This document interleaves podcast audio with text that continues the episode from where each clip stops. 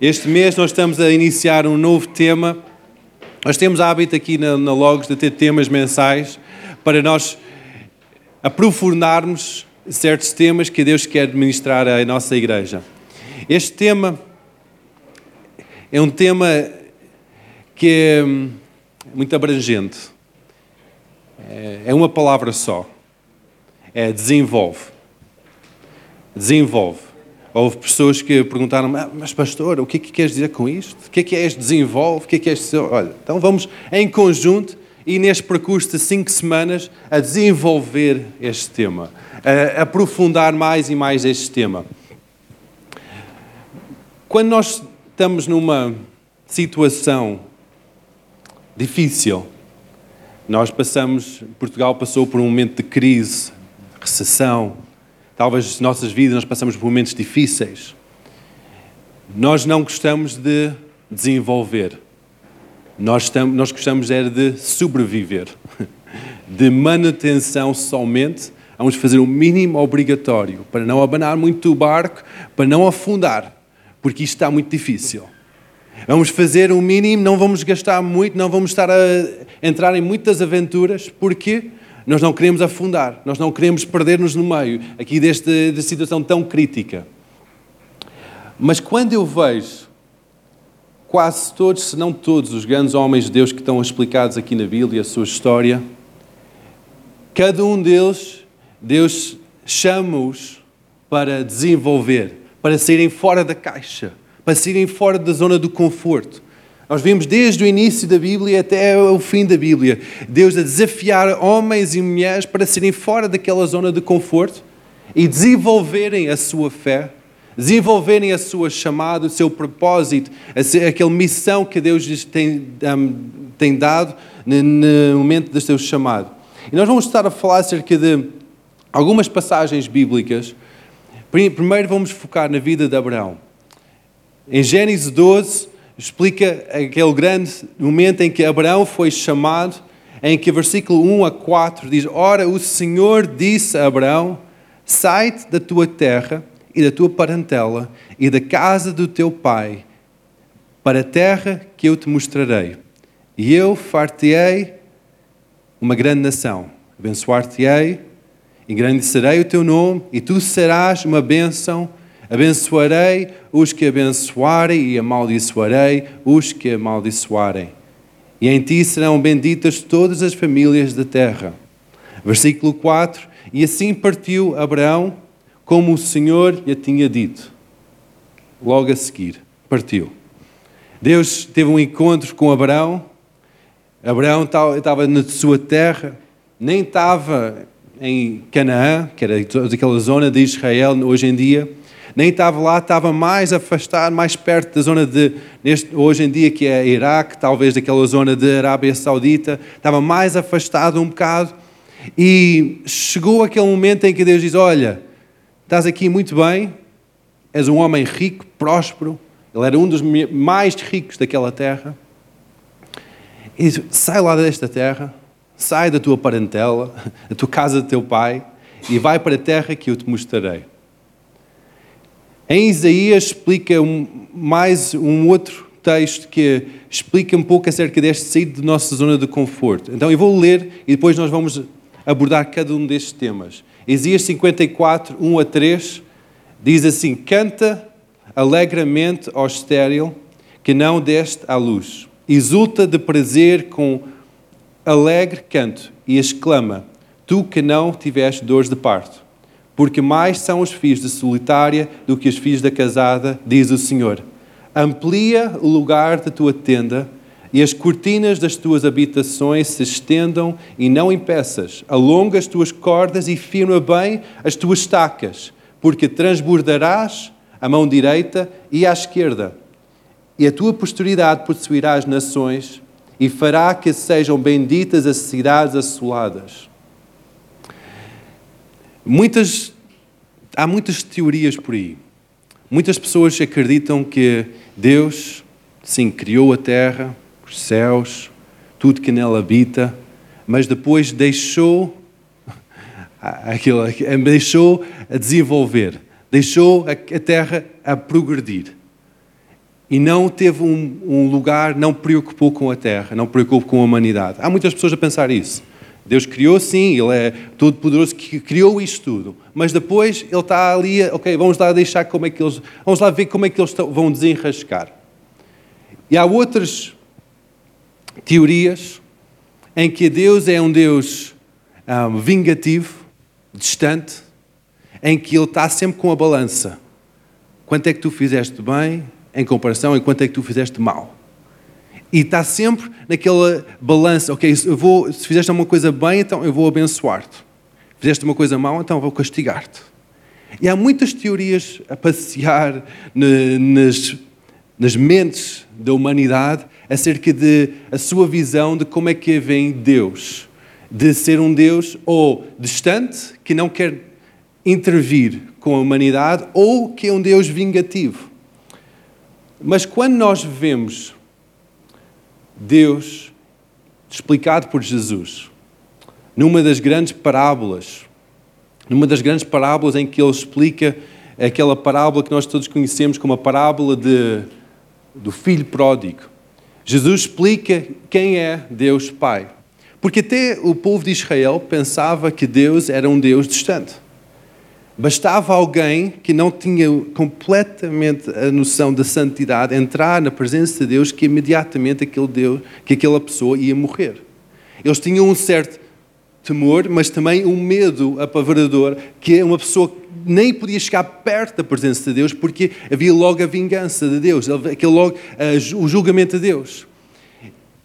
E Jesus, quando começa a explicar quem é Deus Pai, que não é somente um Deus longe, que não quer intervir na humanidade, nem é um Deus vingativo, mau, com, sempre com a balança da justiça, um, de acordo com o nosso, nosso comportamento, mas Jesus começa a explicar quem é Deus Pai.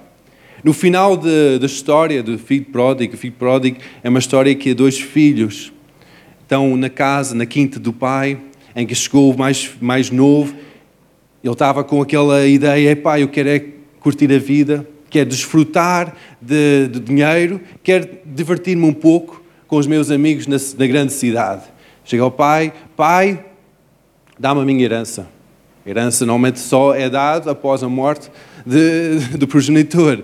E, mas ele disse, não, eu quero a minha herança antecipada, dá-me lá a minha herança. E o pai diz, ok, então, toma aqui a tua herança, vamos lá fazer contas, dividir entre tu e teu irmão, tu tens esta parte e vai está aqui a tua herança. Ele agarra naquele dinheiro, faz a mochila, aula que, está, que é tarde, e vai para a cidade e começa a divertir-se. Vem uma fome, uma seca na toda a terra, não há mais comida, acaba o dinheiro e ele tem que desenrascar e vai para um lavrador, um cultivador, um agricultor um, que tinha porcos e diz, olha, eu tenho um trabalho para si, este trabalho é alimentar os meus porcos. Ok, muito bem, eu vou fazer isso.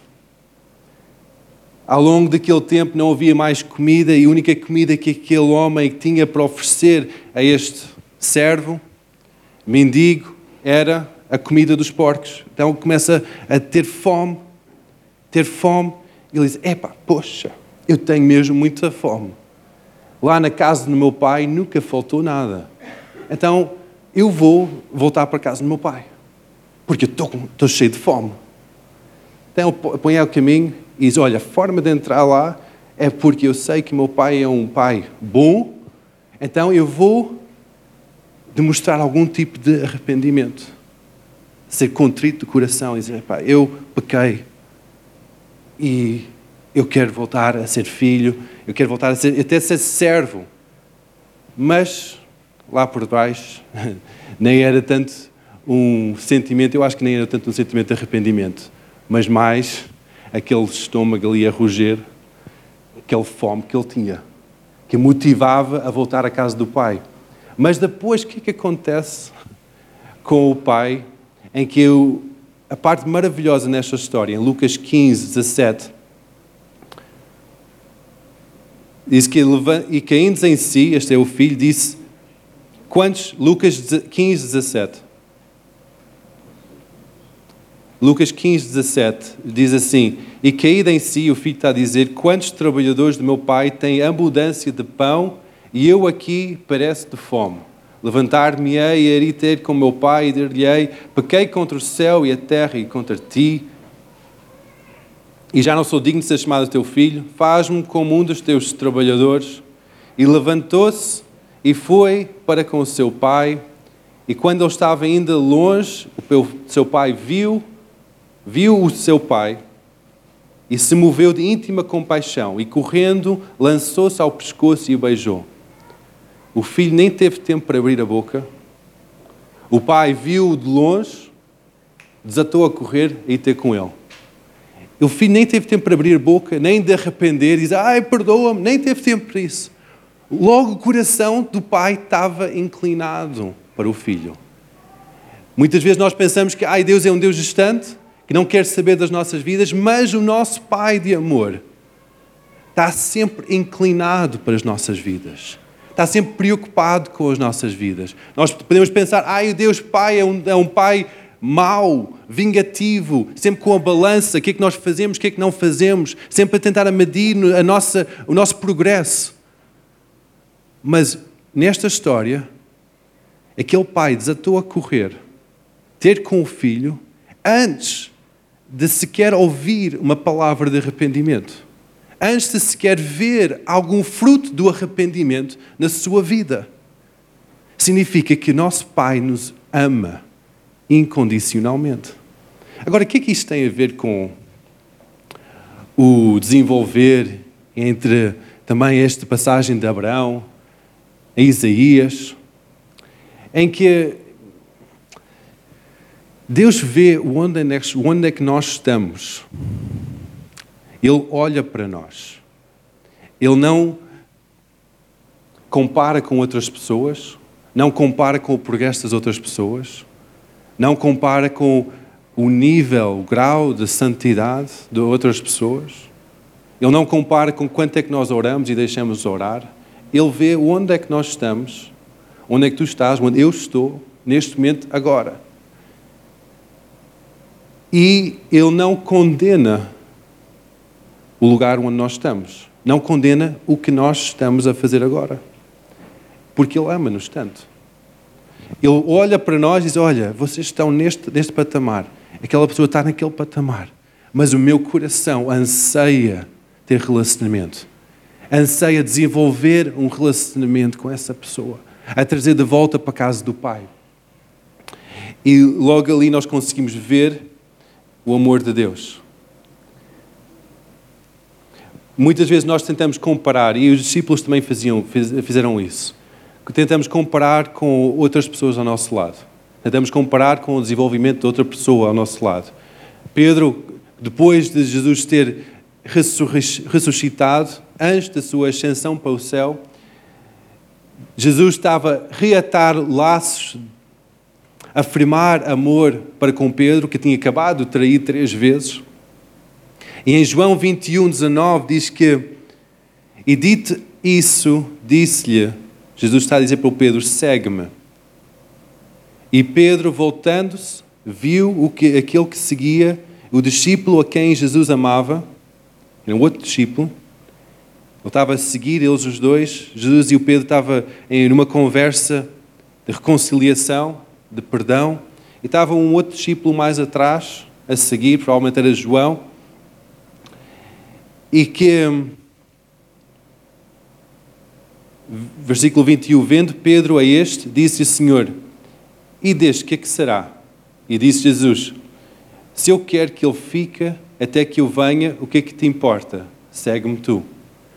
Ele está interessado, Jesus não estava interessado nas outras pessoas, ele estava a falar somente com Pedro naquela hora somente com essa pessoa que estava à sua frente. E Jesus, quando fala conosco, ele não fala conosco a partir do pressuposto ou no nivelamento de outra pessoa que está ao nosso lado, a comparar com o desenvolvimento da pessoa ao nosso lado, a comparar com o crescimento, com o percurso espiritual da pessoa ao nosso lado. Não, ele não, ele não, ele não compara. Ele fala connosco de uma forma individual. Dizer, olha, tu, segue-me. E quando Ele olha para nós, olha com aquele amor incomparável, inconfundível, aquele amor que reconcilia, que nos traz de volta. Nós podemos estar a olhar, epá, e esta pessoa? E aquela pessoa? O que, que, que essa pessoa vai fazer? E essa pessoa? Pá, esquece, esquece.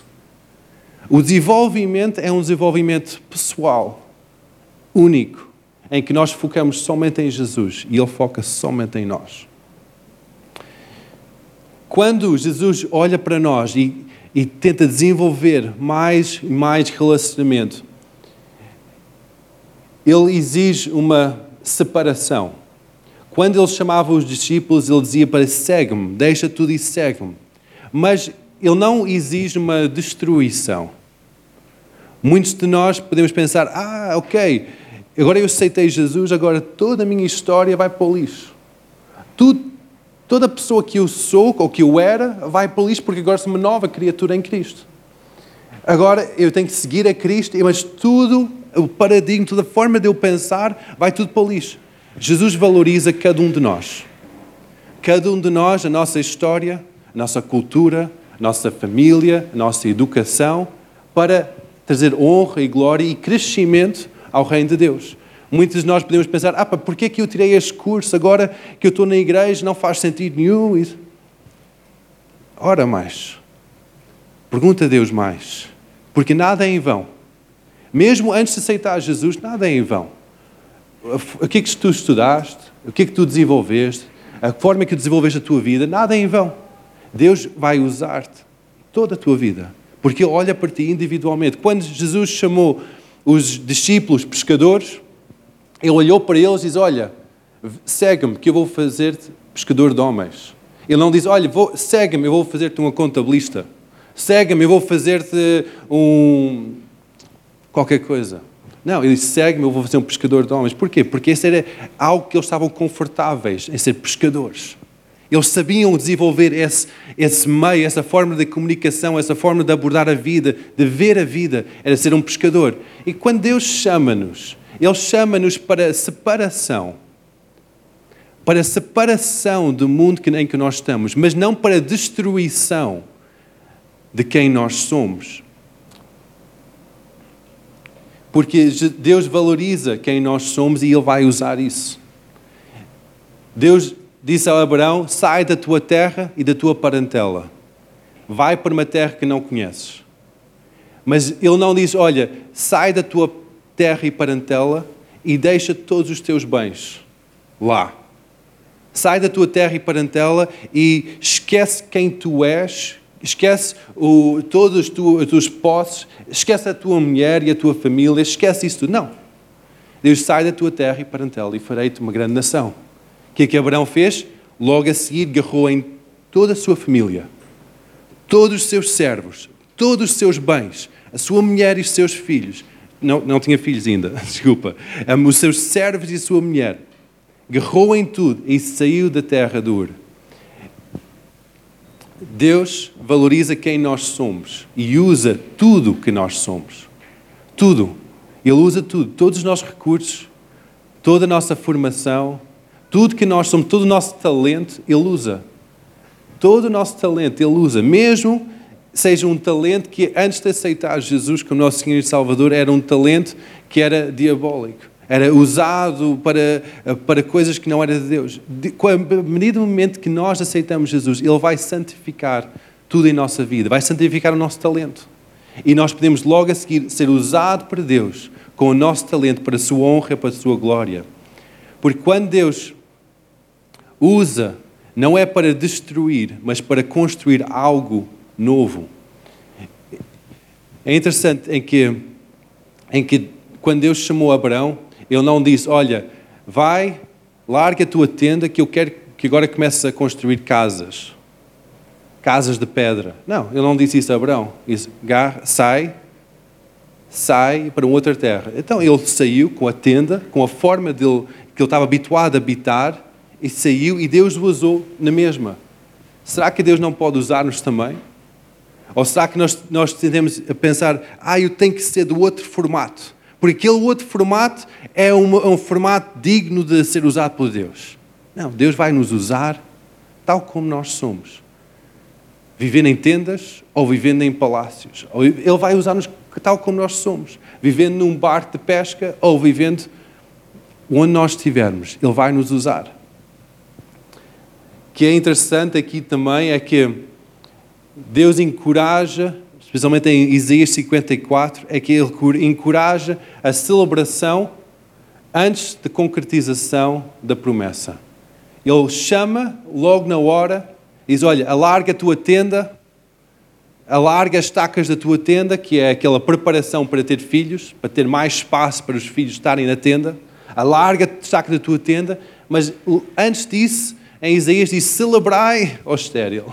Antes de começar, antes de receber o enchimento daquela tenda, antes de receber a, a promessa de Deus, Ele está a dizer de celebrar. Deus exige sempre fé da nossa parte quando nós desenvolvemos. Como eu comecei no início, nós, no meio de uma situação difícil, uma situação de sua manutenção, e pensamos em desenvolver, tomar passos em frente, vem aquele sentimento de desconfiança, de medo. Pá, será que? Pai, não quer ser como no passado, isto não, não quero que seja assim. Alegra antes de concretizar a promessa. Deus só está a dizer: vai, desenvolve, alarga a tua estaca, começa a desenvolver, começa a tomar passo em frente e começa a celebrar em fé, porque eu vou fazer o milagre. Fé, nós sabemos, em, Isaías, em Hebreus 11.1, tem aquela definição de fé que, ora, a fé é o firme fundamento das coisas que se esperam e a prova das coisas que se não veem. Então é aquele firme fundamento sobre a fundação da palavra de Deus. Quando Deus fala conosco, Hebreus 11, 1, quando Deus fala conosco, dá-nos uma comissão, dá-nos um empurrão, dá-nos aquele, eh, vai, desenvolve o teu ministério, vai, alarga a tua estaca, vai, começa a orar, começa a desenvolver a tua fé, vai, começa a pensar em, em alcançar mais pessoas para Deus, vai, vai, começa a orar pelas pessoas. Logo ali, nós temos aquela escolha ou começar a entrar em dúvida ou começar a ter fé. Acreditar que aquilo que Deus falou vai concretizar. E logo ali, quando nós começamos a ter fé, nós podemos começar a celebrar. Porque é aquele firme fundamento daquilo que não se vê. Mesmo somente tendo a comissão e a promessa, temos que celebrar sobre o resultado mesmo só tendo aquela comissão, vai para outra terra. Nem sabes qual é que é a terra, mas vai. Vai, alarga a tua tenda. Vai. Logo ali, tem que haver, nascer em nós aquela celebração, aquele sentimento de uau, o que é que Deus vai fazer? Aquela expectativa, o que é que Deus vai fazer? Eu vou obedecer, mas o que é que Deus vai fazer? Não pode haver qualquer dúvida no nosso coração, porque Deus vai cumprir a sua promessa. Não, não pode haver também dúvida no nosso coração que nós ouvimos a voz de Deus. Tantas vezes nós pensamos, será que eu ouvi a voz de Deus? Será que foi mesmo Deus que falou comigo? Imagina Abraão. Ele ouve Deus, vai, sai da tua terra, da tua nação. Imagina que ele começa a duvidar. Pá, será que foi Deus? Será que foi mesmo Deus que falou comigo? Pá, por que, tive este pensamento? Este pensamento é louco. Eu estou tão bem na minha terra, estou tão bem com a minha família. Por que, estou a ter este pensamento? Por que, que estou a ter este sentimento no meu coração? Talvez estás aqui hoje e tens tido, algum, tens tido alguns sentimentos, alguns pensamentos que parecem loucura, dada a circunstância da vossa vida atual dada a situação em que vocês estão agora, talvez começam a sentir Deus a, a picar a vossa vida, começar a fazer evangelismo, de falar com pessoas acerca de Jesus, de começar a, a juntar em oração. E começa, pá, Deus, isto é loucura. A minha vida é tão, é tão confusa agora, isto é loucura, isto é loucura pensar nisto agora. Oh, a minha vida está tão confortável, Senhor, está tão bem, tão bem, por que que vou agora abanar o barco? Mas Abraão não duvidou. Em Tiago 1,6, Tiago exorta, exorta-nos a dizer que, Tiago 1,6, peça porém com fé, não duvidando, porque o que duvida é semelhante à onda do mar, que é levada pelo vento e é lançada de uma para outra parte. Não pensa tal homem que receberá do Senhor alguma coisa. Uau! Nós pensamos, ah, Deus vai dar tudo que eu quiser, porque eu sou um filho de Deus. Ah, eu vou receber, vou receber. Mas depois há esta dúvida, esta batalha interior. É pá, será que foi Deus? E não vou tomar o passo, não vou falar, porque será que foi Deus que falou comigo? Ah, e não vou falar isto, porque será que foi Deus que falou comigo? Não duvides mais. Quando Deus fala, age logo. Abraão fez isso. Deus falou e logo ele, ele agiu. Logo saiu. Logo agarrou em toda a sua tropa e seguiu para uma terra desconhecida.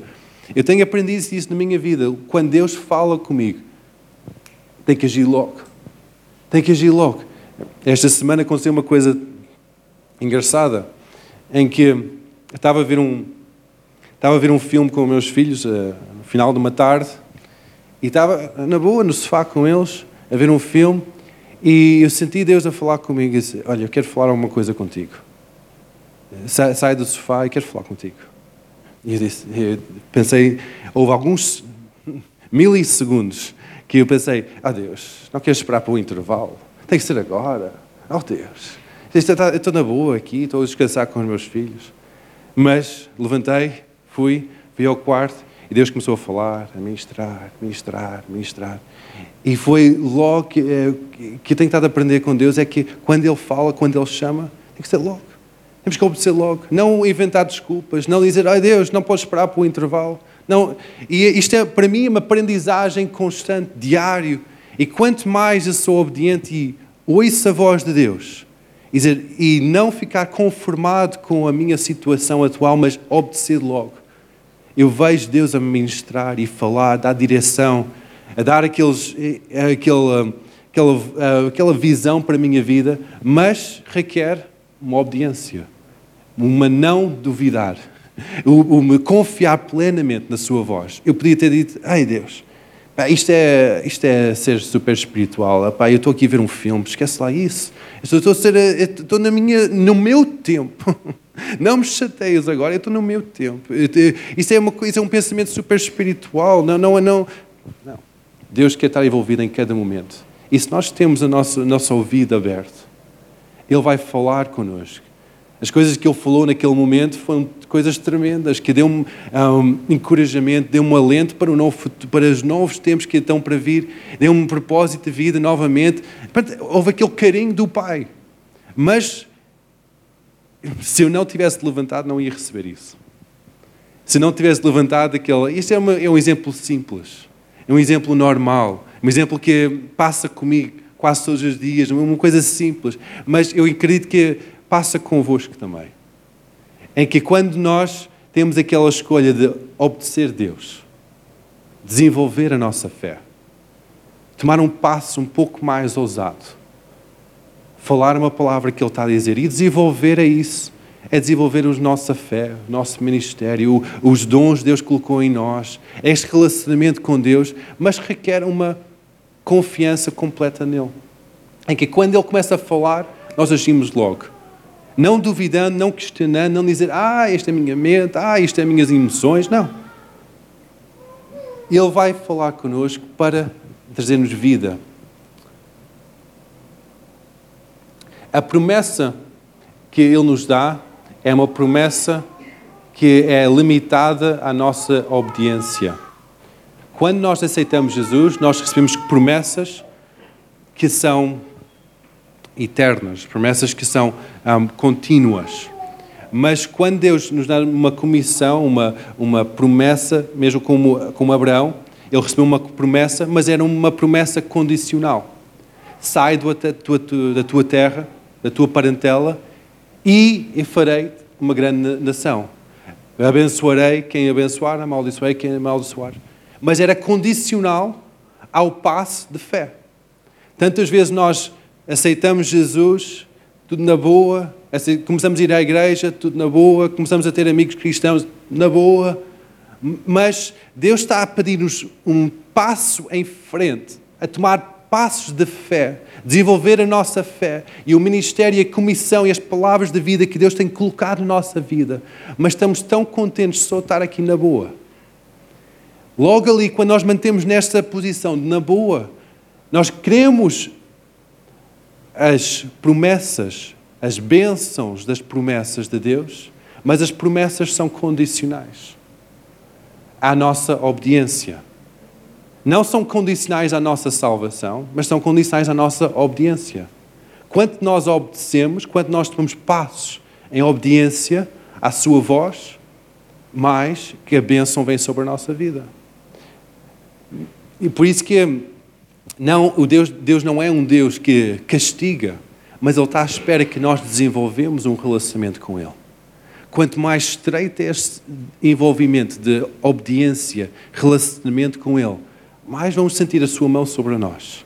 Mais vamos ter aquela realização dos sonhos que Deus colocou nas nossas vidas, mas requer que nós desenvolvemos, desenvolvemos a nossa fé, desenvolvemos este sentido de busca de intimidade com Deus, desenvolvemos esta vida de fé e obediência para com Ele.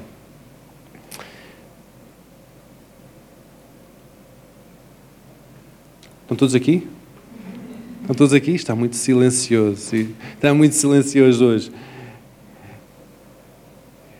E este, isto são, são ensinos, mas para mim é a minha vivência de, de ultimamente. É de ter uma vida tão sensível à voz do Espírito Santo. Pessoas que estão mais próximos veem uma, sensibilidade. É, quando, quando eu ouço a voz de Deus, eu tenho que agir logo. E e é uma coisa que eu encorajo, uma postura que eu encorajo-vos a, a ter. A ter esta postura de ouvidos abertos para Deus. Voz de Deus vai guiar a vossa vida, vai comissionar a vossa vida. Vocês podem estar à espera de um pastor que comissiona, que diz: olha, deves fazer assim, deves fazer assada. Mas isso não é o meu papel, querido. Meu papel é de ouvir Deus, transmitir a palavra de Deus para a vossa vida, mas vocês têm que desenvolver a vossa fé. Vocês, cada um de vocês, cada um de nós, temos que desenvolver a nossa fé. Porque Deus dá a cada um de nós uma comissão, cada um de nós um chamamento. Ele quer que nós, cada um de nós cumprimos um propósito nele. Amém? Deus quer isso de nós. Ele acredita em nós. Por isso que ele dá essas comissões, esses desafios que são enormes, monumentais, uma coisa enorme. Sai da tua terra, a tua parentela, eu vou fazer o Pai das Nações. Epá, que loucura, Deus! Talvez o sonho que Deus tem colocado no teu coração é uma loucura. É um sonho monumental, enorme. Começa a tomar os primeiros passos. Começa a tomar aqueles primeiros passos da obediência primeiro passo é quando o Espírito Santo diz qualquer coisa, agir logo. Tantas vezes isso acontece comigo, o Espírito Santo diz, olha, fala com isto, fala com isto, para, anda, vai, vai para a esquerda. Para... E parece coisas que são simples, mas quanto mais obediência nós revelamos a Deus, mais que Ele vai confiar em nós.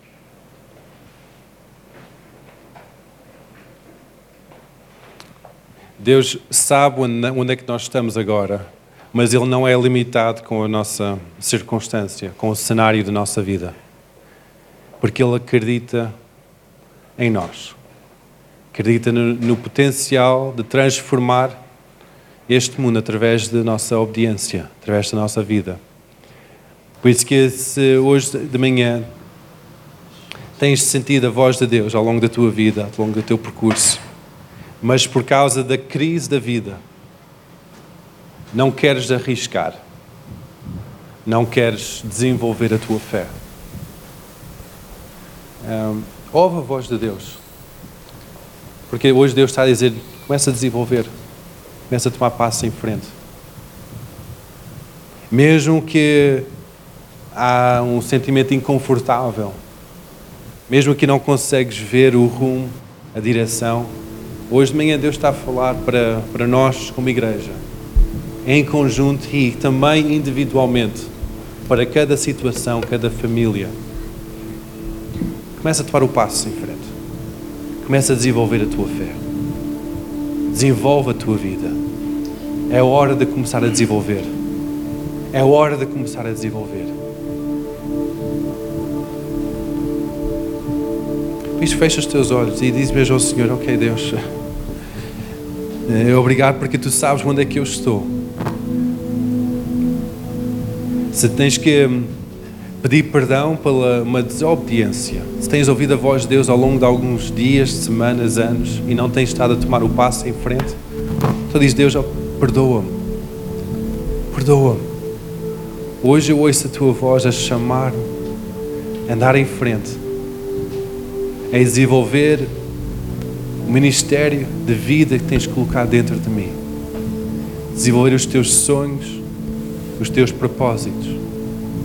E eu vou decidir tomar este passo em frente. Faz esta oração no teu lugar.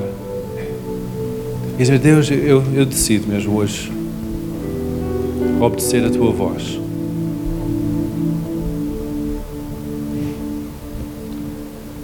Se nunca ouviste a voz de Deus a chamar-te, dar-te direção, dar-te propósito, experimenta fazer o que aqui os discípulos fizeram. Se separaram-se de tudo que eles tinham na vida e seguiram Jesus. Experimenta fazer isso.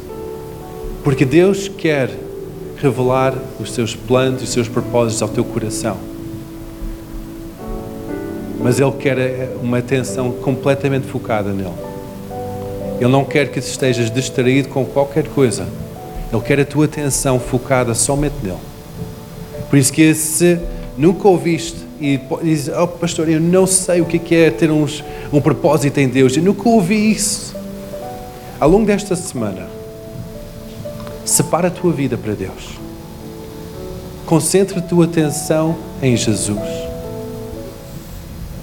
Se passas o dia a ver televisão ou ler livros que não edificam, ou ouvir música que não é cristã, separa destas coisas e foca somente em Jesus. E Ele vai revelar para ti a tua direção, porque Ele quer falar a tua vida. Isto não é somente um, uma comissão que é dada a um elite, a um. Não, é cada um de nós. Deus quer revelar a cada um de nós palavras de vida, palavras de direção, palavras que dão rumo em que nós podemos desenvolver a nossa fé. Mas requer que nós foquemos toda a nossa atenção nele